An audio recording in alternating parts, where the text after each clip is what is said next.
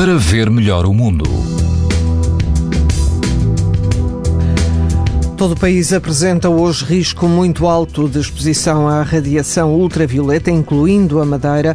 No grupo ocidental dos Açores, o, o, risco é moderado. No Algarve, na praia da Galé, a água atinge 22 graus, quase não há vento. O índice do UV é de 9, ou seja, muito alto.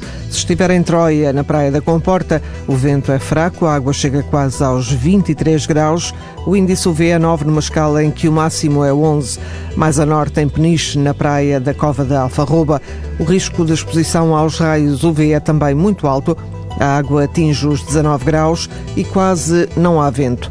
Pode ouvir estas informações no site da TSF e também em podcast. Para ver melhor o mundo. Para ver melhor o mundo. Uma parceria Essilor-TSF. Os raios solares podem provocar lesões nos olhos das crianças e dos adultos. Proteja-se e aos seus filhos com lentes Essilor Proteção Total. Uma visão saudável neste verão Essilor. Essilor. Para ver melhor o mundo.